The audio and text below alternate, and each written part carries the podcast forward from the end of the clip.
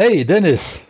Wir haben uns ja eine Woche gar nicht gesehen. Mensch, wie geht's? Ist unglaublich. Mir geht's gut. Ich hoffe, dir auch. Ja, ich habe mich ein bisschen abgeregt wieder. Ich denke, der deutsche ESC ist einfach verloren und Lachnummer Europas. Und ähm, die deutschen Bands müssen sich andere Wettbewerbe suchen oder vielleicht welche bauen, äh, wo sie auftreten können, wo sie bekannter werden. Ja, ich sag mal, gut, dass du das gerade ansprichst, ne? weil ich habe natürlich auch ein Thema mitgebracht für diese Folge. Ähm, ich habe mir ein paar Gedanken gemacht nach, nach unserem letzten Gespräch und ich bin zu dem Entschluss gekommen, dass der deutsche Punk, Rock, tot ist. Wenn er überhaupt jemals gelebt hat, Wolfgang. Der deutsche Punk in all seiner in, in, in all seiner Breite mit, mit diesen ganzen schrammeligen Bands und den ganzen professionellen Bands, mit den Inhalten, die er transportieren möchte, mit den Inhalten, die er transportiert hat, der ist tot, der Punk. Der wird wahrscheinlich auch nicht mehr lebendig und das ist mir während der Corona-Krise ganz besonders bewusst geworden, Wolfgang. Und das regt mich einfach fürchterlich auf. Wo sind denn diese ganzen Bands? Die, die Düsseldorfer sind in Berlin, die Berliner sind auf Westerland und, äh, und, West, und Westerland hatte vorher nie eine Punkband. Insofern Win-Win-Situation für Westerland.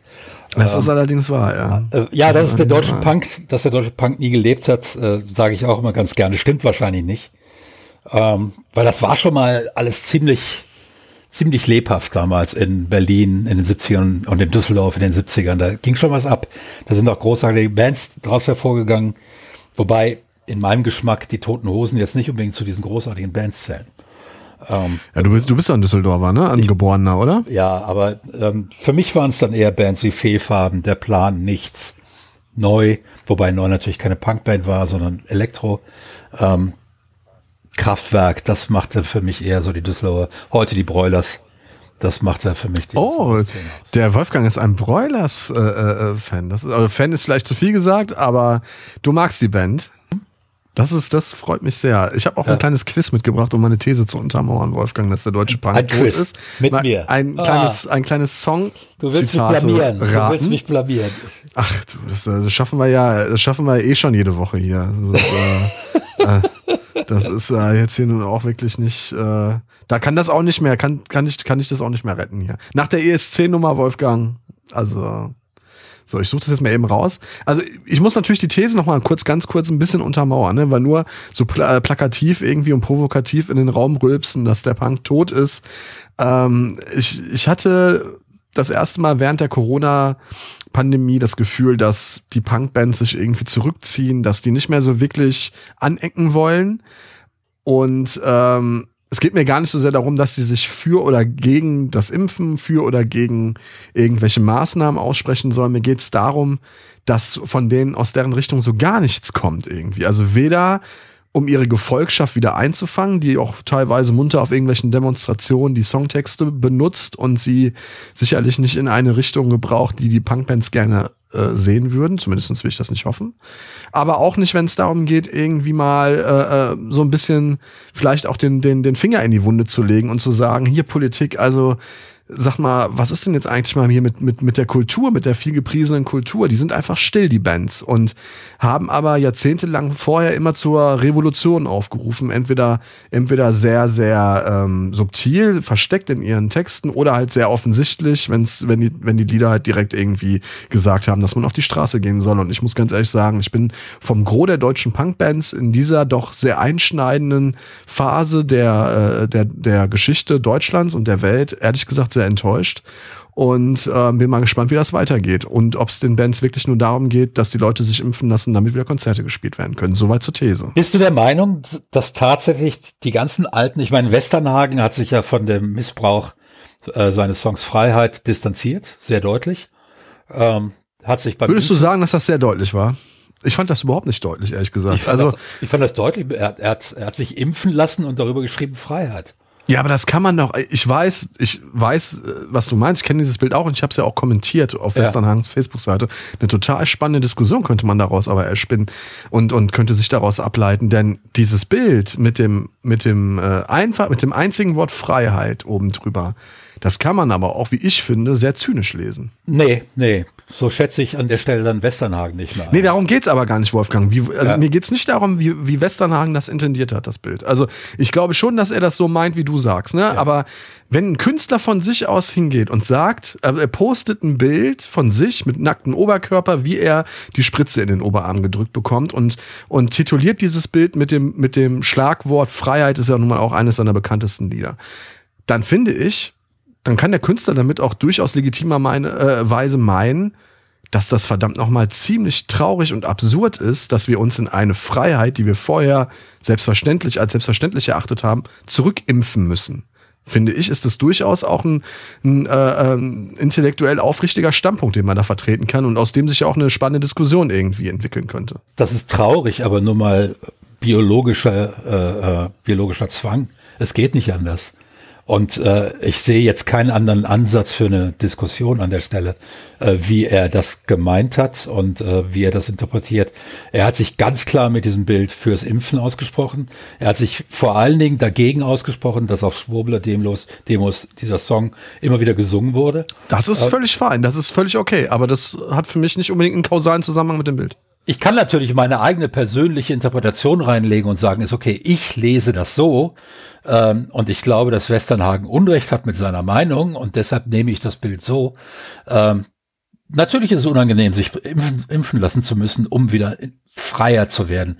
Wir werden auf lange Sicht nicht mehr so frei sein, wie wir mal waren. Ganz klar. Man wird äh, auf lange Sicht im Supermarkt Rücksicht nehmen müssen, Maske tragen müssen. Zumindest werde ich es tun. Ähm, man wird immer ein leicht unangenehmes Gefühl haben, wenn man in der vollen Kneipe ist und so weiter. Ähm, und deshalb denke ich, ähm, Westernhagen war in jüngeren Jahren, in den 70er, 80er Jahren von Zynismus nicht frei in seinen Songs. Das hat sich später ein bisschen gelegt. Äh, sein Zynismus war allerdings nie, äh, oder sagen wir, es war, sein Zynismus war immer ein, äh, ein lyrisches Ich. Das heißt, es war nicht Westernhagen, der da, der das gesungen hat, sondern es war eine Rolle, die er in dem Augenblick gespielt hat. Wenn er ähm, in seinen frühen Songs Dicke beschimpft, ähm, war das nicht die Meinung von Westernhagen. Was er gespiegelt hat, war die Verachtung, die in der Gesellschaft damals vielen Dicken gegenüber. Ja, das ist natürlich ja. aber auch, das so, so zu interpretieren mit dem lyrischen Ich und so, das, da braucht man jetzt wahrscheinlich aber auch nicht kein Akademiker sein, das ist schon recht eindeutig, finde ich. Ich möchte ganz kurz nur eben. Nee, nee, aber lass mich das, lass mich das kurz. Also, ich, jetzt reden wir über Westernhagen, wir wollten über Punk reden. Westernhagen war nie Punk. Du hast den Westernhagen aus der Tasche geholt, nicht ich. ja, und du hast dann sofort vertieft, ja.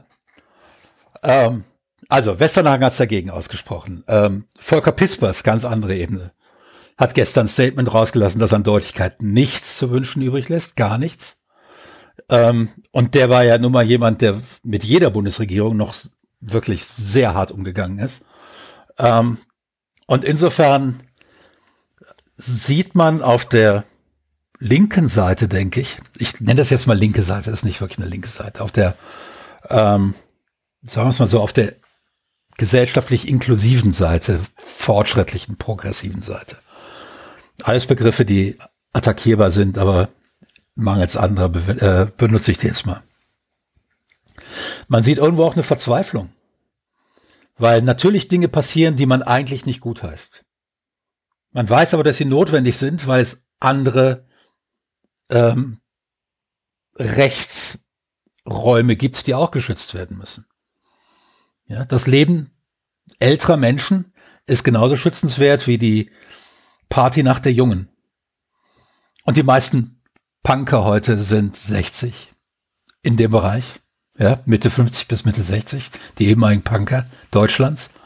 Das heißt, das sind ältere Menschen, das sind Menschen, die teilweise schon Risikogruppe sind, die sich also möglichst schnell impfen lassen. Aber jetzt mal eine Gegenfrage. Warum wirfst du denen das überhaupt vor? Warum wirfst du nicht viel eher der Generation 20 plus vor, so eine beschissene Attitüde zu haben, dass da nur irgendein Drecks äh, äh, maskulin toxischer Rap bei rauskommt und kaum was Vernünftiges. So, und jetzt überziehe jetzt überziehe ich auch, weil ich weiß, es gibt andere Bands, es gibt andere, die da durchaus nicht reinpassen. Die kommen aber in den Charts nicht vor. Das, also, das eine, das berührt mich halt auf persönlicher Ebene, weil der Punk halt für mich besonders wichtig ist, also viel wichtiger als der Rap. Ne? Also ich einfach ein, mit, mit, mit Punk und mit der, mit der Wut des Punks aufgewachsen bin und ähm, ähm, die mich äh, speziell halt in Form von zwei deutschen Bands halt, die mich, äh, wie soll ich sagen, zu einem selbstbewussten Mann gemacht hatten und zu einem selbstbewussten Jugendlichen und mit, mit Rap hatte ich nie Berührung, außer mit dem Rödelheim Hartrein Projekt und mit den Fantastischen Vier und danach äh, hat es bei mir raptechnisch aufgehört und das ist auch schon 20 oder 25 Jahre her. Also ähm, deshalb habe ich mit, also ich, aber den kann man es natürlich vorwerfen, genau diesen Leuten, äh, die, die diese tox toxische Musik machen und die da teilweise äh, ganz, ganz gefährliche Bilder irgendwie transportieren und ganz, ganz gefährliche Meinungen und Thesen transportieren. Die sind auch steil, allerdings gefährlich steil. Ist, also, ist, Punk, ist Punk nicht eigentlich eine Pflicht der Jugend? Ja, das ist natürlich tatsächlich als Haltung. wahr, denke ich. Ja, ja, das denke ich schon. Ich glaube schon, dass auch ältere Menschen Punk gut ähm, repräsentieren können als Haltung, aber oder als Attitüde, aber nicht mehr so sehr, wie soll ich sagen, nicht mehr so sehr provokativ. Ich glaube, Provokation und, und Punk ist eine Sache der Jugend und später darf es dann auch ruhig wenn, äh, ein bisschen intellektueller zugehen. Wolfgang, äh, ein paar Songtext-Zitate, die ich mir rausgesucht habe, die ganz gut zu, dieser ganzen Thematik passen und du sagst mir äh, mit deinem unglaublichen Fundus an musikalischem Wissen, welche Band dieses Lied verbrochen hat. Das erste Lied geht so. Also es ist natürlich nur ein Ausschnitt. Hast du dich heute schon geärgert? War es heute wieder schlimm? Hast du dich wieder gefragt, warum kein Mensch was unternimmt? Du musst nicht akzeptieren, was dir überhaupt nicht passt, wenn du deinen Kopf nicht nur zum Tragen einer Mütze hast. Ohoho. Geh mal wieder auf die Straße, geh mal wieder demonstrieren, denn wer nicht versucht zu kämpfen, kann nur verlieren. Die, die dich verarschen, die hast du selbst gewählt, also lass sie deine Stimme hören, weil jede Stimme zählt. Ja, ich habe den Song kürzlich auf einer Demo gehört. Äh, das war eine Pro-Impfung-Demo. Ähm, und der Text passt genauso gut auf eine Demo der Gegenseite, weil er eben letzten Endes nur eine allgemeine Haltung zeigt, nämlich eine Haltung, kämpfe für deine Ideen und keine, dabei keine intellektuelle Ehrlichkeit einfordert. Ich war schockiert, als ich erfahren habe, dass der Text von den Ärzten ist, weil die normalerweise ähm, wesentlich ähm, intelligentere Texte machen. Das ähm, stimmt. Also der, der Song heißt Deine Schuld. Und der, der Refrain geht dann, es ist nicht deine Schuld, äh, dass die Welt ist, wie sie ist. Es wäre nur deine Schuld, wenn sie so bleibt. Das wiederum ist eigentlich smart. Ne? Ähm, nur die Strophen konterkarieren ist und speziell diese, diese Strophe zieht den eigentlich smarten äh, Refrain total in den Keller.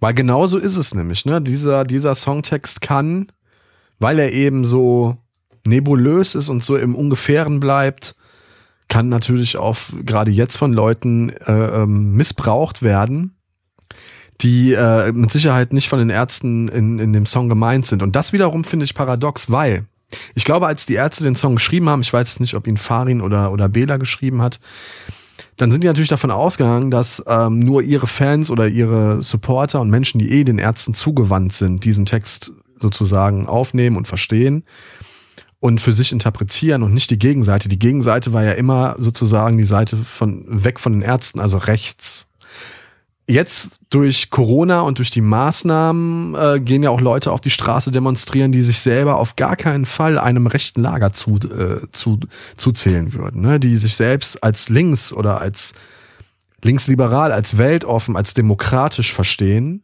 und die mit Sicherheit auch, schwer in einem, Proz in einem Prozentsatz auszudrücken, aber die mit Sicherheit auch ähm, zu, zu einem gewissen Teil von Bands wie den Ärzten, den Toten Hosen sozialisiert wurden und die mit Liedtexten wie diesem aufgewachsen sind und den natürlich jetzt für sich benutzen, weil die Ärzte ja irgendwann vor 10, 15 Jahren, als das Lied erschienen äh, ist, die Leute aufgefordert hat, für ihre Rechte einzustehen und mal wieder auf die Straße zu gehen. Und das ist natürlich so ein bisschen wahrscheinlich, also das Schlimme an der ganzen Sache, dass sich eben auch so viele Menschen gerade auf die Straße bewegen und für das vermeintlich Richtige in Anführungsstrichen kämpfen, die sich selbst als Demokraten und als Antifaschisten sehen und dabei aber Hand in Hand mit Faschisten und mit, mit äh, Demokratiefeinden demonstrieren gehen. Und ähm, das kann mit den, das kann so ja nicht intendiert gewesen sein von den Ärzten. Ähm, gut, die haben wahrscheinlich aber auch nicht vorausgesehen, dass im Jahr 2020 die Welt in Chaos versinken. Ja, klar. Ähm, also das ist definitiv so. Ähm, insofern ist es schwierig, ihnen das vorzuwerfen. Ich werfe es eher den Leuten vor, die das dann blind auf der Demo gespielt haben. Ähm, offensichtlich ohne die Ohren aufzusperren und zu sagen, ey, gut, das könnte auch die andere Seite spielen. Und es gibt echt genügend Songs, die kannst spielen, auch von den Ärzten. Die kannst spielen auf so einer Demo. Da weiß jeder, wer gemeint ist. Schrei ja. nach Liebe oder so. Schrei nach, Schrei nach Liebe ist ja, ist ja, ist ja der antifaschistische Volkssong in Deutschland äh, überhaupt. Ja. Gibt bessere, aber der ist zumindest der populärste. Ja, genau. Ähm, oder ähm, äh, wer ist der, der mit äh, na, von den toten Hosen ähm, ähm, Ende. Ach komm, welchen meinst du denn jetzt? Komm, sag, sag es, Junge. Mir fällt der Vorname nicht ein. Und er ist nach dem Vornamen benannt und am Ende geht es, Vorname ist ein Arschloch. Sascha, ein aufrechter Deutscher. Ja, genau. Ja, das sind, Toten Hosen sind sogar noch viel mehr volksmusikmäßig als die Ärzte. Ähm, Willkommen in Deutschland ist auch so ein super, ja. super Song. Und äh, ich meine, da sind ja einige Songs ins allgemeine Unterbewusste eingegangen im Deutschen. Äh, Tage wie diese ähm, oh. kann, kann ja jeder mitsingen. Noch, ja? jo, also Wolfgang, also wirklich, also jetzt muss ich äh, kurz nee, nee, einen Schluck aus der Flasche da, nehmen. Das war jetzt kein Qualitätsdings. Äh, äh, das weiß ich, aber du hast mir den Song gerade wieder ins Ohr geblasen. Ja, ja, genau. Und sofort hat man ihn wieder im Ohr. Und äh, der lief einen ganzen Sommer lang, jeden Tag 20 Mal, egal wo man war. Man konnte sich zu Hause in seine Toilette einschließen und hörte den Song 20 Mal. Ähm, die, niemand wird den jemals wieder vergessen. Ähm, und ich glaube, irgendwann mal haben über diesen nie erwarteten, bei der Bandgründung nie erwarteten massenhaften Erfolg, diese Bands auch eine andere Rolle angenommen und waren dann kein Punk mehr. Ähm, weil Punk bürstet gegen den Strich. Punk legt immer den Finger in die Wunde und sagt, ja, ist ja cool, dass wir uns jetzt alle einig sind, aber aber bedeutet das eigentlich auch in, nach deiner Interpretation, wenn Punk gegen den Strich bürstet? Ich meine, das ist ja ganz gut äh, zu verstehen und an, anzuschauen gewesen, so in den 70ern und 80ern in Deutschland, Kohl, also gerade die 80er, äh, ein von Kohl und stockkonservativen Männern regiertes Land. Ja. Und der Punk war eigentlich ab ab Mitte der 80er links, also äh, straight links, ne, durch Slime, durch. Ach, das war der schon in, das war der schon in den 70er Jahren. Ja, weiß ich nicht. Also nicht, ja, richtig, aber da war, da hat sich auch gerade so die Skinhead-Szene mit den Punks irgendwie noch vermischt und alles war noch nicht ganz so, die Rollen waren noch nicht ganz so klar geordnet. Ja, es gab, es gab ein paar Nazi-Punks, klar, genau, ja. Genau, es gab ein paar Nazi-Punks und es gab ein paar Na Nazi-Glatzen. Aber warte, ganz kurz, das, was ich dich fragen wollte, ist, wenn der Punk gegen den Strich bürstet, ist es dann nicht auch legitim, wenn der Punk in einem immer progressiveren Land dann tatsächlich eher wieder in so eine anachronistische Denkweise verfällt, in so eine konservative Denkweise? Ich glaube, das ist derselbe Denkfehler, der passiert, wenn man sagt, ja, ich habe das und das hier nur satirisch gemeint. Mhm. Ja, irgendwo auf der rechten Seite und da treten sie gegen Ausländer, ja, gegen Flüchtlinge, gegen mhm. arme Schweine.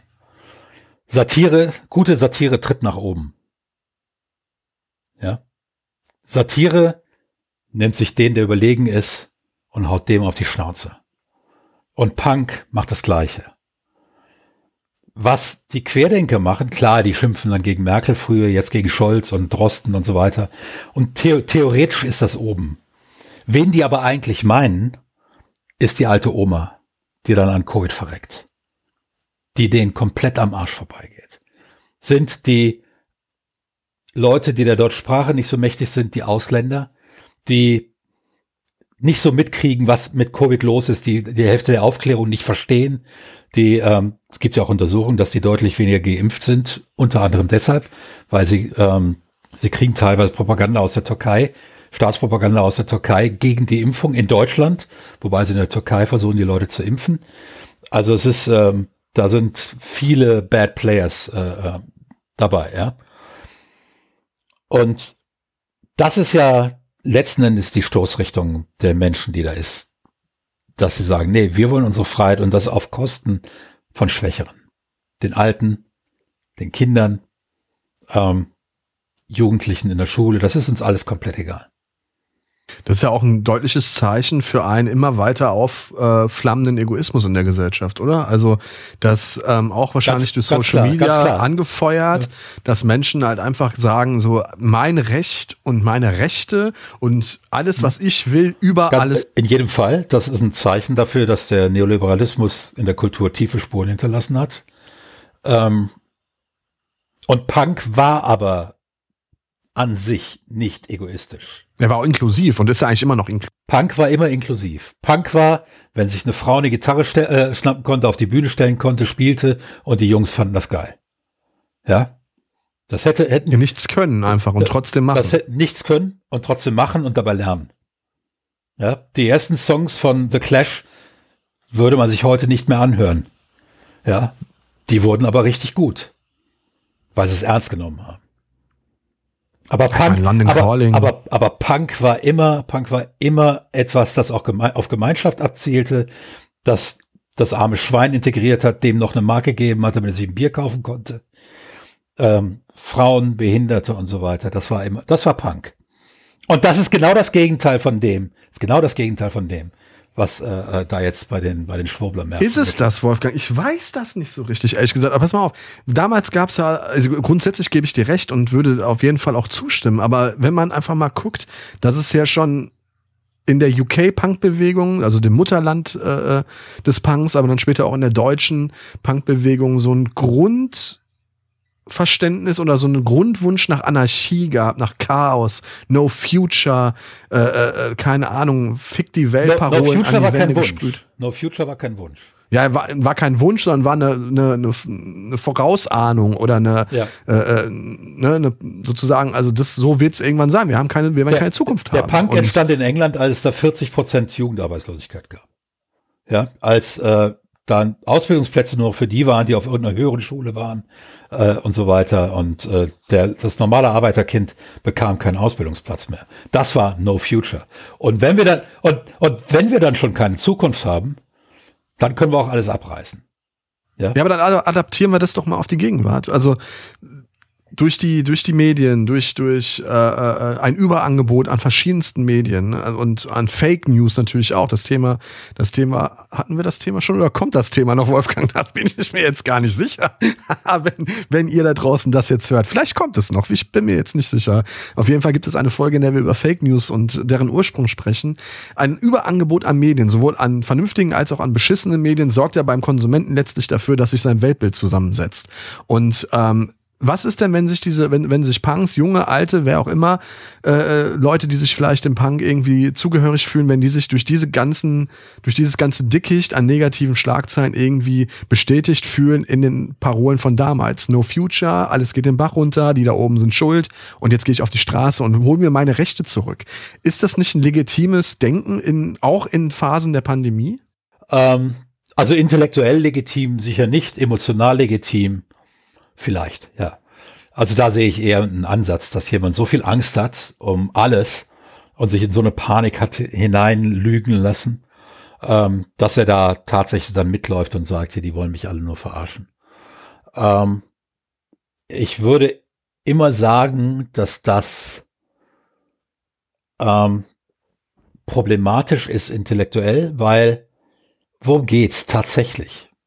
Es geht darum, dass ich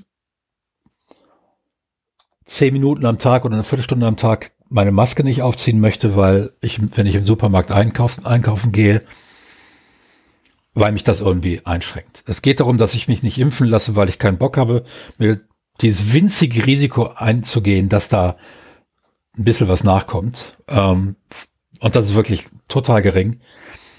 In der irrigen Annahme, dass mir schon nichts passiert, dass ich die Krankheit nicht kriege, ähm, oder dass es sie gar nicht gibt. Oder dass, sie, oder dass es sie gar nicht gibt. Und dass ich dadurch allen anderen um mich herum die Solidarität verweigere, ähm, sie zu schützen. Und spätestens, und spätestens da hätte im Punk wäre Ende gewesen. Ja. Spä Aber wenn das so wäre, dann würden doch den Onkels hat man früher immer vorgeworfen, ihr müsst euch, ihr müsst, also als damals in Hoyerswerda und in Rostock-Lichtenhagen und in Solingen äh, leider Gottes diese schlimmen, diese schlimmen ausländerfeindlichen Anschläge waren, dann hat man den Onkels vorgeworfen, ey, ihr müsst euch wenn ihr euch wirklich glaubhaft von eurer Vergangenheit lossagen wollt, müsst ihr euch aber auch von den Menschen distanzieren, die da gestanden haben mit Onkels-T-Shirts, so gering in Menge, wie sie vielleicht äh, äh, gewesen sein mochten, und müsst euch davon distanzieren. Das haben die Onkels getan, nicht nur, weil sie sich dazu aufgerufen gefühlt haben, sondern weil es ein inneres Bedürfnis war. Ja, das ist immer die Frage jetzt. Äh, weißt du, damals war es so, da standen Leute mit böse Onkels-T-Shirts, weil die die bösen Onkels geil fanden und weil sie rechts waren und immer noch dachten, dass die bösen Onkels klammheimlich immer noch eine rechte Band sind. Ähm, heute ziehen Leute sowas an, um zu triggern. Ja, dieser Diskurs ist heute viel aberwitziger und viel niederträchtiger geworden. Das heißt, ich ziehe ganz bewusst, demnächst werden diese Leute da mit dem Greta Thunberg-T-Shirt rumlaufen. Äh, ganz sicher. Ja, einfach nur, damit dahinter gesagt wird, sie distanziert sich nicht davon. Und irgendwann mal, und irgendwann mal musst du dich nur noch den ganzen Tag distanzieren von allem Möglichen. Irgendjemand trägt dir was zu, schon musst du wieder ein Statement raushauen. Ähm, ich glaube, du kannst schon als Künstler deine Kunst für sich stehen lassen und sagen, mhm. so ist das. Die bösen Onkels haben da nun mal eine sehr ungünst, äh, ungünstige, sehr frühe, äh, sehr junge Vergangenheit gehabt. Also ganz am Anfang ihrer Karriere. Ähm, insofern hatten die da mehr Arbeit als dann die Ärzte oder Toten Hosen, denen das nie jemand Absolut. unterstellt hat und hatten diese Arbeit auch verdientermaßen. Ähm, aber ich denke, so, und jetzt kommt eine ganz steile These. Vielleicht wäre es wirklich hilfreich, diese ganzen Schwurbler in allen ihren Äußerungen, in ihrer gesamten Kultur komplett nicht ernst zu nehmen. Das ist keine steile These, das ist definitiv der Way to go, meines Erachtens nach, mit all diesen Menschen. Also man macht sich über sie, wo es geht, lustig ähm, zieht sie ins Lächerliche und ist ja auch leicht mit ihren Äußerungen. Ähm, es ist, ähm, und wenn die dann Ärzte-T-Shirts tragen oder Tote Hosen-T-Shirts oder was weiß ich nicht, und wenn die versuchen, das zu vereinnahmen, dann haben halt die, diese Bands, dann hat jede Band die Pflicht, in ihren künstlerischen Statements so klar zu sein, dass jeder Normalsterbliche sagt, äh, ja, nein. Ja.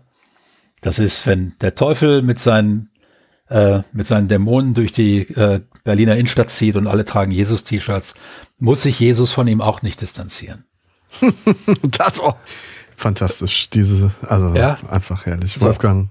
Ähm, insofern denke ich, schwacher Text von Ärzten an der Stelle ungewöhnlich schwach. Das wäre jetzt meine Frage gewesen, ne? Äh, was macht den Text so, so schwach? Was, was ist, weil er so im Ungefähren bleibt? Er bleibt im, er, er beschreibt eine Haltung, die auf allen Seiten, die, die schon 1922 auch bei den Nazis gab. Ähm, und äh, insofern ist er in einer Art und Weise allgemein, die weder der Sache dient, die, für die die Ärzte eigentlich stehen, noch ähm, ist er, äh, noch hilft er irgendwie äh, dem, dem Kampf für eine progressivere, inklusivere Gesellschaft. Ähm, Und wie es besser geht, möchte ich gerade jetzt vorlesen. Mhm. Ich war mir so sicher, und mein Freund, du warst es auch, dass der Geist von damals nie wiederkehrt. Wir lagen falsch, mein Freund, wir waren zu dumm. Ein faules Volk wie dieses hat sich noch nie gewehrt letzte, das letzte Stück mit einem faulen, mit, mit, dem faulen Volk, das sich noch nie gewehrt hat, das ist sicherlich auch, sagen wir mal, das kann man auch vielleicht in die eine oder andere Richtung interpretieren. Alles davor ist so eindeutig, wie es eindeutiger eigentlich nicht mehr geht. Und der Text ist von den bereits gerade eben erwähnten äh, Toten Hosen? Nein? Falsch. Broilers aus Düsseldorf. Ah, Broilers. Ja, Broilers. Okay, genau. Ähm, die sind auch jünger. Die sind zwar nicht mehr jung, aber die sind jünger. Wir sind in meinem Alter. Ja, ich meine, ich, also. ich, ich, Andreas Frege wohnte in der Nachbarschaft, war in meinem Alter. Ähm, wir kan kannten uns damals, äh, haben, glaube ich, mal ein paar Monate, oder wir haben ein paar Monate zusammen die Schulbank gedrückt. Ähm, das ist, äh, also in der Grundschule noch. Ähm, ich kann verstehen, wenn man nach so, so langer Zeit irgendwann mal sagt, nee, komm, ist gut. Ja. Ähm, nach mir sind vier Jahrzehnte Menschen gekommen. Und jetzt dürfen die auch mal. Und, und, und, vielleicht, und vielleicht verstehen wir den Kampf auch gar nicht mehr so, weil wir älter geworden sind. Ja, ich habe mein Haus, ich zahle meine Grundsteuer, ich habe meine Kinder, die sind inzwischen erwachsen. Ähm, das ist, äh, ich habe meine Schäfchen auch im Trocknen wirtschaftlich. Ähm, ich verstehe die Not nicht mehr. Die ist bei mir zu lange her.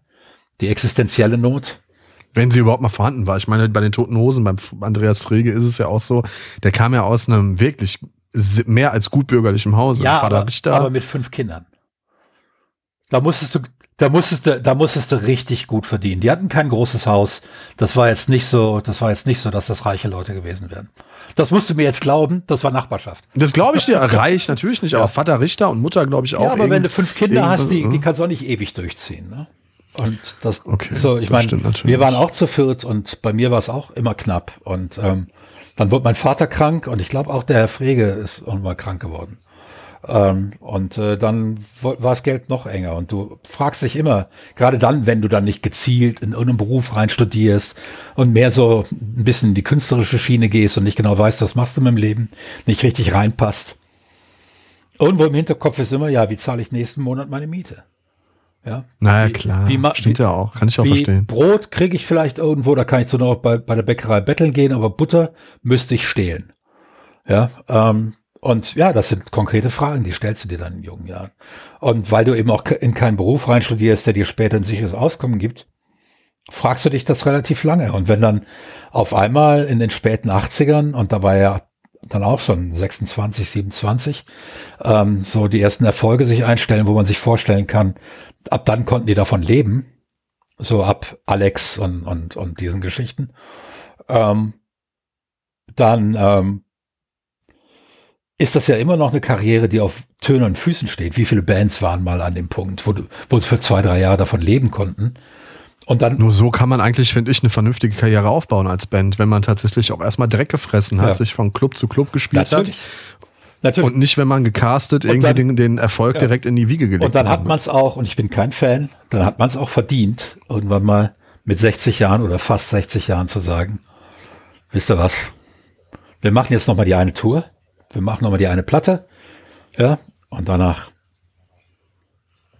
Na, ob das bei den Hosen jetzt bald blüht, also, ich, also die machen ja immer noch wirklich gut einen los und ja. ich freue mich auch wieder auf die Konzerte, wenn sie stattfinden. Ich bin kein Hosen-Fan, aber ich weiß die Band wirklich zu wertschätzen. Kenne auch äh, einige Leute aus dem Umfeld der Hosen. Äh, Broilers sind ja für die Hörerinnen und Hörer, die das nicht wissen und die Broilers nicht kennen, die sind ja auch beim selben Management wie die Toten Hosen bei JKP in Düsseldorf und das sind schon alles wahnsinnig nette Leute.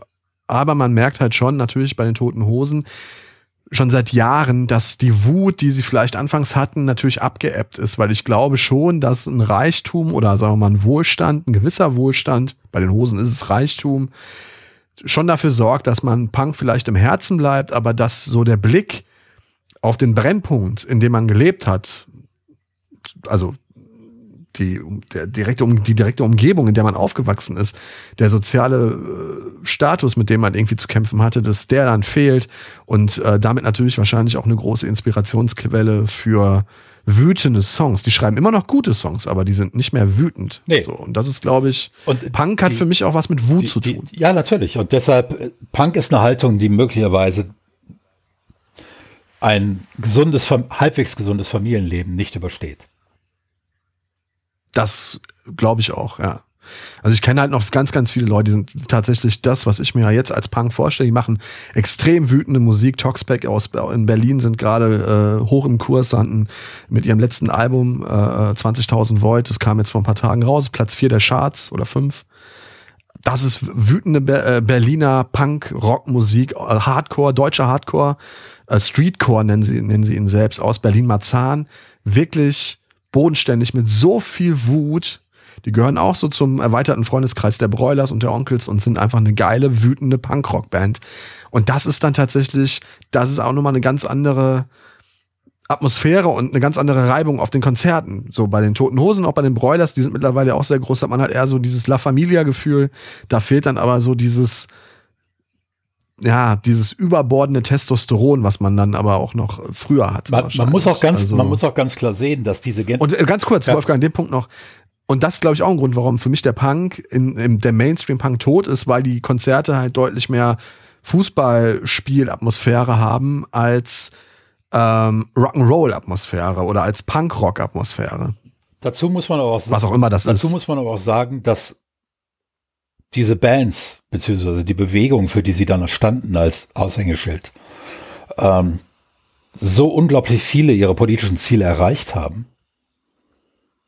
Ja, ähm,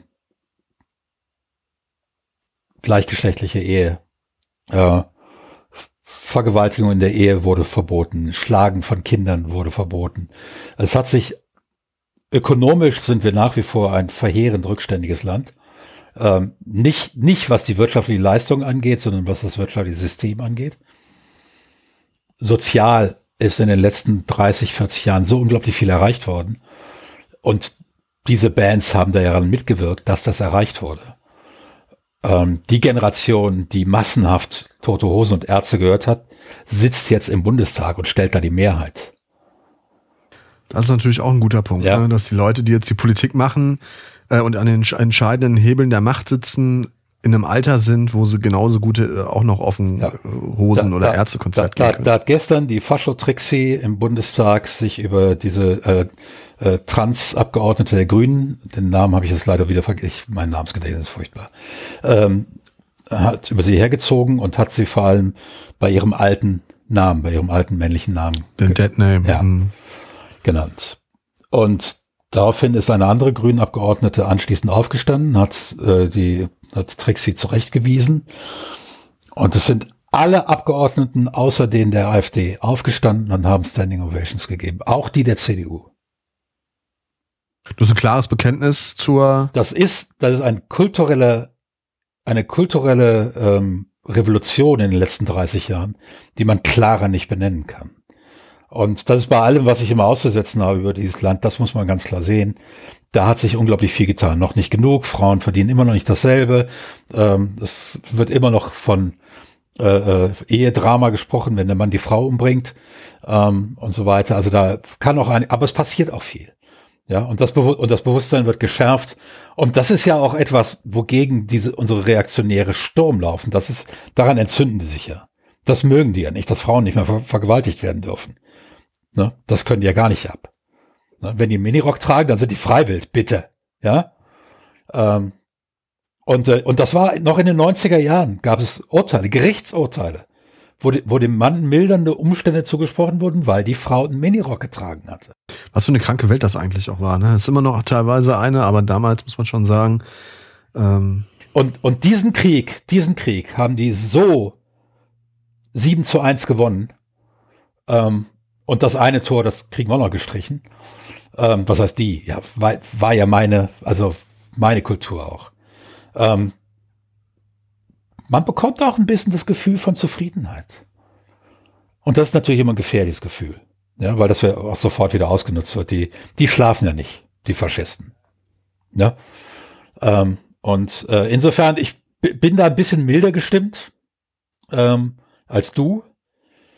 Äh, du hast natürlich recht. Der Punk ist tot. Ich wette, es gibt anderen Punk in Deutschland. Berichtest ja selbst von dieser einen Band. Es gibt sicher die eine oder andere Rap-Crew, die durchaus. meine Kids haben vor fünf, sechs Jahren noch eine Band gehört, die hieß Waving the Guns. Hast du von denen mal gehört? Du weißt doch, ich bin wirklich, was neue Bands angeht. Ach Gott. Das, das, muss, das muss so eine Antifa-Rap-Crew gewesen sein. Ähm, ich habe die selbst, ich verstehe auch die Texte immer nicht, wenn die rappen. Äh, mein, mein Gehör macht da nicht mehr so mit.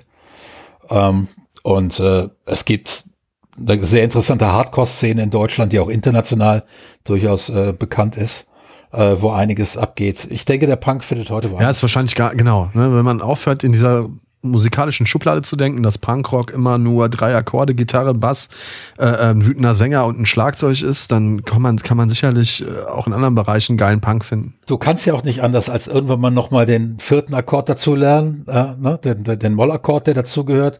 Und dann irgendwann mal kriegst, kriegst du mit, wie ein Tonartwechsel funktioniert und auf einmal machst du Progrock. Gut, ähm, so schnell geht das wahrscheinlich einfach, nicht. Und, und, und, und, einfach nur, weil du drei, vier Jahre dein Instrument spielst. Ähm, das ist, ja. Und du willst auch nicht immer dieselben drei Akkorde spielen, das ist auch doof. Bevor wir gleich vom Wolfgang ja. Walk erfahren werden, was getan, was der deutsche Punk tun müsste, damit er wieder aufblüht, ein, äh, noch ein kleines Quiz. Hab mir hier noch eine ganz schöne Textzeile rausgesucht, Wolfgang, von einer Band, die du garantiert nicht kennst. Du hörst den Ruf da, du, Moment, hier, sorry, ich fange nochmal von vorne an. Du hörst den Ruf nach Freiheit durch die Stille hallen, siehst der Masse ins Gesicht. Du hast die Faust geballt, hältst den Atem an. Hier kämpft Wahrheit gegen Pflicht. Komm, wir tanzen zusammen im Wasserwerferregen, dann ist das Feuer unser Bühnenlicht und das Tränengas der Nebel. Ja, das kann von Störkraft sein wow. oder von Slime. Wenn die das hören. Boah, Wolfgang. Das kann von Störkraft sein. Wir, alte Düsseldorfer Band, allerdings eher, naja, dem kurzhaarigen Sektor zuzuordnen. Ja, wo, wobei der, der ähm, ehemalige Gitarrist. Der, der ist bei vier Promille, vier, Promille, Promille und der ist, so, der ist total integriert wieder in der nicht äh, antifaschistischen Szene. Nee, ich wollte damit jetzt nicht sagen, dass Slime wie äh, Störkraft ist. Ach, Slime habe ich gar nicht mitbekommen. Also, Oha, da hast du ja zwei. Ja, nee, oh Gott. Ich, ich, habe gesagt, ich, habe, ich habe gesagt, nochmal, für dich, und fange nicht wieder an zu lachen in der Mitte. Das könnte von Störkraft sein oder von Slime. Um damit auszudrücken, das ist so generell wieder, so allgemein, ähm, das kann von beiden Seiten kommen. Es wird keine politische Aussage getroffen, die ähm, irgendwie eine Seite markiert. Eine Haltung, eine politische Auch hier Haltung kommt wieder das, Pro also es ist, äh, um es ganz kurz aufzulösen, ist ein super Song, mega catchy, musst du dir unbedingt mal bei YouTube reinziehen. Der Song heißt Traum mhm. von Freiheit, die Band heißt Betontod, ich bin mir nicht sicher, ob du davon schon mal was gehört hast. Nee, ja, ich glaube ich, habe den Namen schon mal gehört, aber keinen Song bewusst. Eine äh, recht erfolgreiche deutsche Punkband vom linken Niederrhein. Und da ist natürlich auch die äh, sozusagen die geografische Zuordnung, auch die politische Zuordnung. Also sie sind schon sehr links. Ich kenne die alle persönlich, sind alles gute Freunde. Kommen aus Rheinberg, den, das Dörfchen dürfte dir ein Begriff sein. Heimatstadt von Claudia Schiffer und ähm, direkte Nachbarstadt an Camp Lindfort, meiner, meinem Home, meiner Hometown. Und ähm, Genau, der Song heißt Traum von Freiheit und das, was du gerade angesprochen hast, ist natürlich wieder das, das Problem, was wir gerade auch bei den Ärzten hatten. Der Song ist sehr ungefähr, aber für ihre Zielgruppe und Fans geschrieben und die sind nun mal äh, dem linken, äh, die kommen nun mal aus der linken Punk-Szene und deshalb ist das für die eindeutig. Wenn das aber jemand losgelöst äh, liest, ist es natürlich sehr interpretierbar.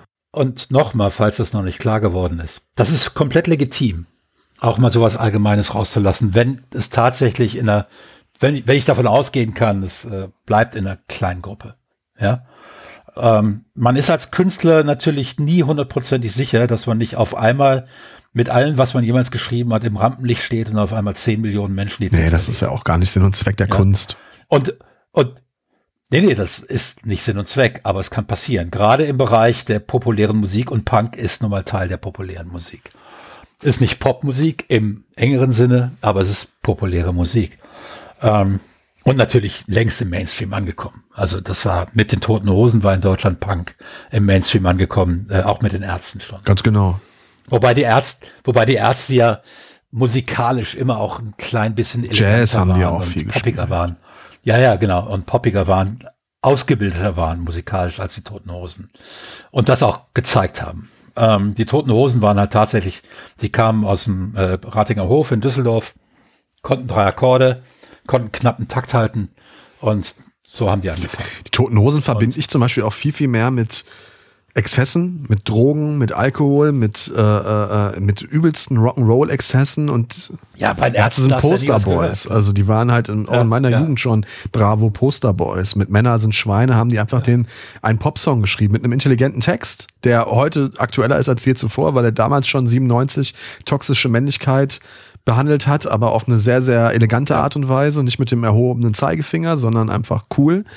Ähm, und das von einer Männerband, wie gesagt, ne? Ähm, aber es war ein Popsong und das konnte man dann nun ja. wirklich nicht mehr als Punk bezeichnen. Zumindest nicht die Musikrichtung. Den transportierten Inhalt vielleicht schon eher, weil er halt einen Finger in die Wunde ja. gelegt hat. Und zwar zu einer Zeit, wo keinem Mann bewusst war, dass da überhaupt eine Wunde existiert. So, also. Ich meine, gut, letzten Endes schreiben auch die Toten Hosen die ganze Zeit Popsongs. Allerdings brettern die die halt konstant mit ihren Powerchords zu. Und ähm, dadurch ist dann der Eindruck entstanden, dass Alex wäre noch Punk gewesen. Alex war schon kein Punk mehr. Ja, ähm, Clock ja, ist, äh, das ist doch auch inspiriert von, äh, Orange, ist das ja. nicht inspiriert von Clockwork von Orange? Clockwork, ne? Orange äh, Clockwork Orange hat natürlich was mit Punk zu tun, das lässt sich nicht wegdiskutieren. Aber die musikalische Struktur und der, die, die Produktion von Alex war kein Punk mehr. Ja. Nee, das gebe ähm, ich dir recht. Das, das ist, war ähm, das, das, war schon glatt. Das war Hardrock, der auf Punk äh, Signaturen aufbaute, ähm, so dass jeder sehen konnte, alles klar, die kommen aus Punk. Ähm, aber die Melodie war schon, war auch schon zu sauber gesungen, da hat er schon gelernt gehabt, eine Melodie zu halten und so. Das ist alles sauber produziert. Ähm, und ich mag den Song. Also das ist einer von den fünf Toten Hosen Songs, die ich mir anhören kann. Ähm, und wo ich sage, ja, ganz okay. Ähm, was er ja wirklich gut kann, der Frege, ist ähm, Lieder für Verstorbene schreiben. Ne? Also ich finde nur zu Besuch den Song, den er äh, für seine verstorbene Mutter geschrieben hat, das ist schon wirklich, also jetzt, da ich selbst nachfühlen hab müssen, wie, wie sich das anfühlt, wenn ein Elternteil stirbt. Das war, das war ähm, eine, das war eine ganz reizende Frau, ähm, die ich mal ein paar Wochen als äh, Aushilfsenglischlehrerin auch hatte. Ähm, Ach krass. Und ähm, das war also, das kann ich verstehen, warum er äh, diese Frau sehr geliebt hat, ja. Als Mutter. Das kann ich total nachvollziehen. Mhm. Und wenn du dann aber sowas schreibst, muss auch was ganz Besonderes rauskommen.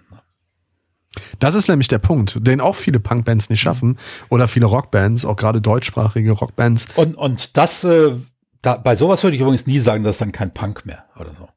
Ja, weil, weil Punk ist eine sehr unmittelbare, emotionale Musik. Absolut, ja. definitiv. Aber, aber um jetzt nochmal zu sagen, ja, der Punk, den du meinst, der ist tot. Der wird auch nicht wieder auferstehen. Ich glaube, der hat mal existiert, aber ich glaube, der hat existiert vor allem bevor er äh, die deutschen Hitparaden dominiert hat. Ähm, als Punk. Äh, ohne die Musik danach für illegitim zu erklären. War sie nicht. Absolut nicht. Ähm, die Frage ist aber tatsächlich, wo ist der Punk heute und kann so etwas nochmal passieren, dass eine sehr kleine, illustre Punkbewegung eine Truppe von vielleicht 40, 50 Musikern, die in einer Kneipe in einer deutschen Großstadt rum, rumlungert, in einer Kneipe, die in schnell wechselnden Besetzungen Bands ausprobiert, dass da fünf, sechs Bands draus erwachsen, die allesamt bundesweit eine bestimmte Bekanntheit erreichen. Und sogar damals die, die, die erste Welle der neuen deutschen Welle, das waren fast alles Düsseldorfer Bands aus dem Ratinger Hof, ähm, also Fehlfarben, der Plan und wie sie alle hießen. Und ähm, würde es sowas nochmal geben. Also Düsseldorf war damals sozusagen das, was später in Amerika Seattle war. Ja, eine relativ enge, begrenzte Szene, die auf einmal fünf, sechs exzellente Bands produziert, die dann durch die Decke gehen, wobei das in Seattle dann ja sogar noch weltweit war. Kann es dazu nochmal kommen und was braucht es kulturell dafür?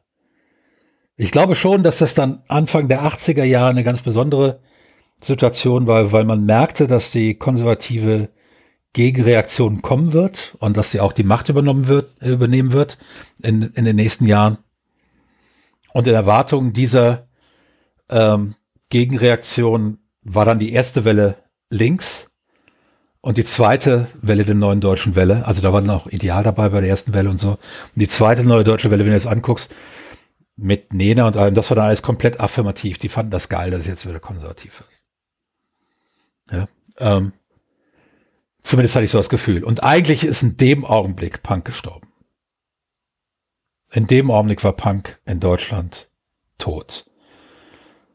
Dass einige dieser Bands dann später nochmal einen Durchbruch erlebt haben und nochmal mit Punk ähnlicher Musik große Erfolge gefeiert haben. Ich würde sagen, ab dem Augenblick waren die keine Punkbands mehr.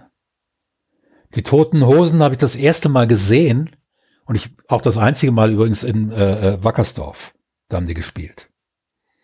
Bei diesem Anti-Wahnsinn. Das war schon ewig her. Sein, ewig, ne? das war 1985, glaube ich. Bei diesem Anti-Wahnsinns-Festival, da ging es um, äh, äh um ein Riesenkonzert gegen diese Wiederaufbereitungsanlage, die sie da geplant hatten, die dann auch nicht gebaut wurde. Und da haben die gespielt, noch ganz früh am Morgen, 11 Uhr, da kannte die noch keine Sau. Ähm, und da hat damals die Crème de la Crème von Bab über Westernhagen, Lindenberg, die haben da alle gespielt. Nee, Westernhagen gar nicht, aber Lindenberg, Grönemeyer ähm, haben da alle gespielt. Und äh, die waren da, keiner kannte die. Und ich fand es lustig, jemanden zu sehen, mit dem ich mal zur Schule gegangen bin. Hättest du gedacht, dass die, dass die so nee, groß waren? Damals nie, die waren ziemlich scheiße. Die Die war nicht gut. Ähm, wobei gut, das war ja irgendwo auch bei Punk die Attitüde. Wir sind nicht gut, ja. Aber genau deshalb, weil die gar nicht gut sein wollten, hatte Punk ja auch eine begrenzte Reichweite. Äh, man ist in Düsseldorf mal auf eins dieser Konzerte, war auch wild und ganz nett, aber war jetzt nicht so die Musik, die man sich die ganze Zeit angehört hat, weil die mich nicht in meiner Lebenssituation abge abgeholt hat. Ich habe verstanden, wo die herkommt und es war völlig klar, das war okay, das konnten die machen, aber ich war damals in, einem ganz anderen Ort ähm, musikalisch. Und äh, wir haben mit unserer Band äh, Jazz, Jazz-Rockstücke nachgespielt äh, und, und selbst komponiert. Brecker Brothers und so, und so ein Zeug. Also, ähm, aber das war schon lustig, da so in der Nachbarschaft zu sein und dann, und ich meine, der Welterfolg von Kraftwerk und Neu und so weiter hat ja dieser ganzen Szene dann durchaus auch eine, eine sehr hohe weltweite Legitimation gegeben. Aber ich würde sagen, der Punk ist mit der, in Deutschland ist mit der zweiten neuen deutschen Welle mit Nena und Fräulein Menke und wie diese ganzen J diese ganzen Jung Union Prototypen hießen, ähm, die, damit war der Punk tot. Und seither war er tot. So würde ich das jetzt mal eingrenzen. Ich habe ja die leise Hoffnung, dass, der, dass die Corona-Pandemie, wenn dann irgendwann mal Schluss ist, ähm, wieder neue Kreativität absolut, vorbringt. Absolut. Und, und ähm, ich habe wirklich die Hoffnung, dass da durch die Wut, die in den letzten zwei Jahren entstanden ist, die sich dann irgendwann mal kreativ Bahn bricht und nicht, nicht auf so stumpf, stumpfe Art auf diesen Demonstrationen, dass da was Gutes draus entstehen kann, etwas Nachhaltiges. Ich glaube schon, dass da richtig geile Kunst Wir haben ja in Karlsruhe diese total geniale Kneipe, die Alltagerei, ähm, eine Punkkneipe. Da spielen tatsächlich, also kürzlich hat äh, da ähm, ähm, einer von den alten Ramones gespielt. Also nicht von der Originalbesetzung, die sind ja alle tot, aber einer von den, die dann später in der Band waren. Ähm, und äh, der hat da mit seiner Band gespielt, was heißt kürzlich. Das war kurz bevor die Seuche ausbrach. Äh, wenige Wochen bevor die Seuche ausbrach. Ähm, aber da sind immer wieder richtig bekannte, bekannte Bands, äh, geile Bands, die da äh, richtig abrocken und darauf freue ich mich schon, weil die, die wollen jetzt alle raus, die wollen jetzt alle richtig Gas geben. Und, und so ein bisschen Vorgeschmack von dem, was kommt, kriegt man ja schon dadurch, dass Rock eine Wiedergeburt erlebt hat, tatsächlich. Ähm, und ähm, aus Italien ausgerechnet, ähm, womit das, das unwahrscheinlichste aller Länder für eine Rock-Wiedergeburt, definitiv. Aber ja, es, er ist wieder da und ähm, das geht wieder heiße Konzerte, wo man richtig rumhüpfen kann. Ich nicht mehr so, ich stehe dann so in der letzten Reihe und wipp ein bisschen. Stimmt nicht da mit Wolfgang und wir gehen dann zusammen in den Pogo, äh, ins, äh, in den Moshpit und werfen uns in den Pogo. Oh Gott. Mal gucken, was, ob der Podcast danach noch stattfinden kann. Meine Kinder freuen sich schon, die Erben, ja. was hören die eigentlich für Musik? Ähm, Können die mit Punk und so überhaupt irgendwas ja, ja, anfangen? Ja, also mein, mein. Sind das wütende, wütende junge Menschen? Absolut, absolut, ja. Das sind wütende junge Menschen. Ähm, ohne jetzt zu sehr ins Detail zu gehen. Ähm, nee, alles gut. Aber ähm, mein Sohn ist, äh, hat sich von einem äh, Hardcore-Fachmann zu einem, also der ist jetzt rockmäßig breiter aufgestellt, sehr viel Heavy Metal auch. Ähm, aber der kann jede dieser Spielarten sofort zuordnen, was ich gar nicht kann. Ähm, für, für mich gibt's Heavy Metal und dann kann ich zur Not noch Metalcore und Hardcore auseinanderhalten und das ist es. Und aber so, wo dann Deathcore beginnt und äh, was, keine Ahnung, echt überhaupt nicht. Ähm, also da ist er und kauft sehr viel Vinyl, hat mehrere hundert, glaube ich, inzwischen Vinylplatten zu Hause stehen. Ist das nicht geil, dass junge Menschen dieses ja. Medium Absolut. und diese, diese, diese Tonträgerart wieder für ja. sich entdecken, die, mit denen wir groß und vor allen Dingen du äh, groß geworden bist? Äh, profitiere davon, weil ich äh, seither auch zum Geburtstag, zu Weihnachten von ihm immer irgendwelche Vinylplatten bekomme. Sehr, sehr schön. Äh, irgendwelche Reissues von Klassikern und so. Also sehr, sehr geil. Und äh, ja, Tochter ist, ähm, die spielt auch selbst äh, äh, ziemlich viel Klavier und Gitarre und singt, singt sehr gut. Ähm, und die ist breiter aufgestellt. Also die hört zwischen Elton John und ähm, Nirvana und so weiter. Ähm, also eigentlich die gesamte Pop- und Rock-Geschichte hoch und runter. Ähm, auch eher auf der bluesigen, härteren Seite. Also ich glaube, mit ABBA kann sie nicht so viel anfangen, obwohl da auch mal der eine oder andere ABBA-Song sich dazwischen äh, äh, äh, verlieren kann. Äh, das ist immer sehr nett. Äh, die, wenn, wenn ich mit ihr unterwegs bin, lasse ich es immer einen DJ machen, da kommt immer nur gute Musik. Weil du gerade Nirvana sagtest, wäre das nicht geil, wenn nochmal so eine Band das äh, Licht der Welt erblicken würde, die mit so einer Wut und mit so einer Authentizität äh, äh ihre Emotionen auf die Menschheit loslass, äh, loslässt? Das fände ich großartig. Das war interessant damals, weil sich das ja über zwei, drei, vier Jahre angekündigt hatte, dass so irgend sowas passiert. Es war dann eigentlich nur noch bei den Leuten, die so ein bisschen in die Szene reingucken, die Frage, ähm, welche Band wird es von den ganzen Bands? Ähm, und ähm, war denn Nirvana, die auch, glaube ich, die besten Songs geschrieben haben von all diesen Bands. Ähm, die ja, mit Dave Grohl einfach auch einen super Musiker die, an Bord die, hatten. Ne? Ja, also, gute Musiker hatten ja alle an Bord. Ich meine, ähm, ja, ja, klar, natürlich, aber das, der war schon noch außergewöhnlich. Der, der war aus, aber Matt Cameron ist auch ein exzellenter Schlagzeuger, beispielsweise bei Soundgarden, später jetzt Pearl Jam. Ähm, ich meine, über die Gesangskünste von Chris Cornell brauchen wir äh, ja, nicht, der nie, nie, viel zu früh gestorben viel, leider viel zu auch. Früh, viel sagen. zu früh gestorben. Ähm, oder ein Eddie Vedder, der einfach ein, eine Stimme unter einer Million hat, die man sofort raushört, die dann auch sofort kopiert wurde, äh, äh ein paar hundert Mal von irgendwelchen Bands, aber keine klang tatsächlich so wie Eddie Vedder. Das war schon eine sehr außergewöhnliche Generation. Und da waren ja noch andere, da war ja noch äh, der Bill Corgan mit ähm, Smashing Pumpkins. Das war auch eine der Bands, auf die gewettet wurde. Die werden, die die durchbrechen. Ähm, es gab vorher natürlich schon äh, Guns N' Roses, die schon den Durchbruch hatten, die aber noch zu sehr ein bisschen im Hardcore verhaftet waren. Hardrock. Ähm, im, ne? Hard, im Hardrock, das war Hardrock, ja. aber der klang auch schon nicht mehr so wie der Hairspray Rock. Mit dem wollten die nichts mit, mit dem wollten die auch nichts mehr zu tun haben. Ähm, dann Soundgarden war eine Band, auf die gewettet wurde. Äh, Alice in Chains war eine Band, auf die gewettet wurde. Ähm, Pearl Jam, Pearl Jam, auf die hat keiner gewettet, die kam ja aus dem Nichts, genauso. Das war ja die erste Platte von denen. Aber all die anderen hatten schon Platten vorher. Ne? Und Pearl Jam ist ja entstanden aus einer Band, die kurz vorm Durchbruch war. Ähm, und dann starb der Sänger äh, kurz eine Woche bevor die äh, erste Platte rauskommen sollte. Aber die Plattenfirma hatte sehr viel investiert in diese Band und die hätten das wahrscheinlich geschafft. Ähm, und ähm, ist der Punk vielleicht auch deshalb tot, weil ihm die Dramen fehlen? Weil es ist ja schon so ein bisschen das verbindende Element zwischen diesen ganzen großen Bands, dass da irgendwann schreckliche Dinge passiert sind, die die Band aber im Nachhinein, äh, also wenn sie sie nicht zerstört hat, hat, hat sie sie größer und, und bedeutungsvoller gemacht. Ich meine, gut, dass sie nicht passieren, diese Dramen, weißt du, aber das war ja schon. Jetzt, jetzt war der Durchbruch also von, von Andrew Wood, so hieß der Sänger, ähm, die Band hieß Mother Love Bone. Ähm, und da waren der, äh, ähm, einer der beiden Gitarristen und der Bassist von Pearl Jam, die waren da mit drin. Und die haben auch die meisten Songs geschrieben. Ähm, und die, es wird, geht wieder alles viel zu lang. Aber okay, wir haben jetzt eine Stunde. Die Stundenmarke Dong.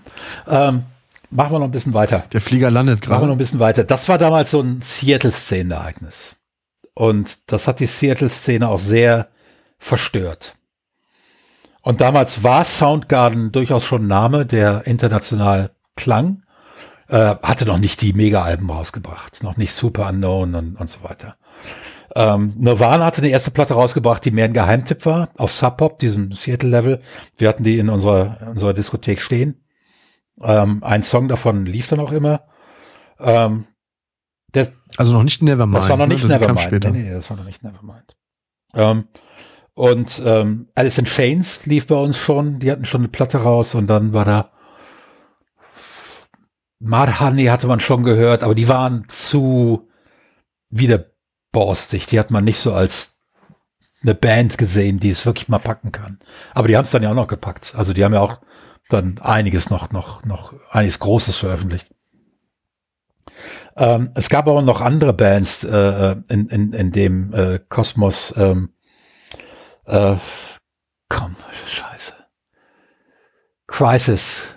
Midlife Crisis hieß der große Hit. Ein anderer hieß Epic. Ich weiß so, es nicht. Googeln, ich bin nur erstaunt. Wir, wir googeln jetzt wieder. Wir googeln der Wolfgang hat mehr über Musik vergessen, als ich äh, jemals wissen werde. So, Midlife Crisis. Wandelndes Musiklexikon, ey. Das ist echt. Faith No More, natürlich. Ach, natürlich. Ja? Faith No More. Äh, wie konnte ich den Namen vergessen?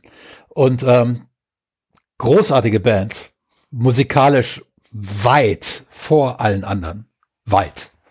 Ähm, und ich glaube, daran sind die dann auch so ein kleines bisschen gescheitert, dass die fast schon ein bisschen progrockig waren. Ähm, also dann geht dann auch schon ein bisschen wieder der Wut verloren, also der Authentizität ja. und der Straßenkredibilität verloren, wenn es zu, pro, äh, wenn's zu progressiv ja, das das, ist und zu verspielt. Ja, glaube ich auch. Das, das Songwriting war ja. ein klein bisschen zu komplex. Ähm, und Kurt Cobain hat halt bei den Beatles gelernt. Das hörst du jedem einzelnen Song an. Ja. Ja. Er war auch großer Beatles-Fan, hat er, hat er immer gesagt. War für ihn die beste Band aller Zeiten. Nicht, nicht Led Zeppelin, nicht eine von den Punk-Bands oder sowas, die Beatles. Ähm, und, äh, und er war wahrscheinlich der beste Songwriter der Generation. Einer Generation herausragender Songwriter. Das muss man Und sehen. wir hoffen einfach jetzt mal, dass äh, die nächste kommende Generation, die jetzt gerade noch in irgendwelchen versifften Proberäumen spielt, nach der Corona-Pandemie uns mit ähnlich wütenden, aber glaubwürdigen und intellektuell ehrlichen Texten irgendwie aus, aus den Socken haut, Wolfgang, oder? Tät mal wieder gut, ne? Tät mal wieder gut, dann können, kann, brauche ich mir nämlich nicht immer wieder, brauche ich mich nicht über Gangster-Rap aufregen. Da müssen wir auch mal eine eigene Folge drüber machen, über die, über die, äh, da müssen wir uns reinlesen, weil ich kenne wenig bis keine Texte deutschen Gangster-Raps, Wolfgang. Aber dann, dann können wir uns ja gegenseitig die Texte vorlesen und wir müssen erraten, welcher Rapper das geschrieben hat, das verbrochen hat. Und da würde ich gerne mal drüber sprechen, wie sich das eigentlich so auf die aktuell wirklich hitzig geführte Feminismus Schrägstrich äh, Gender Schrägstrich Woke Debatte äh, auswirkt. Ja, ohne das vorwegzunehmen, was mich am meisten ärgert, ist, dass die Jungs, die diese völlig widerwärtigen Texte schreiben, dass die tatsächlich die Charts beherrschen und die, die da, ähm, die dagegen anschreiben, und da wette ich, gibt's viele, in den Charts keine Chance haben. Und da muss ich irgendwann auch mal das jüngere Publikum fragen, habt ihr eigentlich noch alle Tassen im Schrank? Mit diesen Worten, meine Damen und Herren, entlassen wir Sie in den Abend schon mal ein kleiner Teaser vielleicht auf die übernächste Folge. Wir wissen selber nicht genau, in welcher Reihenfolge diese Podcasts erscheinen werden. Wir wissen allerdings, dass die letzte Folge, die Sie gehört haben, in der es, äh, in der es um den ESC ging, das wird die erste sein. Welche Folge das hier sein wird, das wird die zweite sein und das mit dem, mit dem Rap und so weiter. Sie la lassen sich einfach überraschen. Wichtig ist nur, dass Sie Ihren Teil zum kulturellen Fortbestand dieses Podcasts leisten und uns eine 5-Sterne-Bewertung bei iTunes geben oder wo auch immer Sie diesen Podcast hören. Und wenn Sie möchten, abonnieren Sie uns bei Steady mit einem kleinen Geldbetrag. Und was, und was noch was. wichtig ist, dann ist, dass wir jede Woche was finden, über das wir uns aufregen. Also da habe ich gar kein Problem und so wie ich dich seit vielen Jahren jetzt ja inzwischen auch kennenlernen durfte, glaube ich, dass du erst recht kein Problem damit haben wirst, eine steile These zu finden, über die du dich aufregen wirst. Also liebe Hörer und liebe Hörerinnen, ich, das wird wahrscheinlich hier noch eine ganze Weile so. Wir haben großen Spaß dabei. Wir haben großen Spaß. Gehabt euch wohl da draußen. Und ich hoffe, genau. Ich hoffe, ihr habt auch Spaß. Und äh, dann bis, bis bald. bald. Tschüss. Tschüss. Schatz, ich bin neu verliebt. Was? Da drüben. Das ist er. Aber das ist ein Auto. Ja, eben. Mit ihm habe ich alles richtig gemacht. Wunschauto einfach kaufen, verkaufen oder leasen. Bei Autoscout24. Alles richtig gemacht.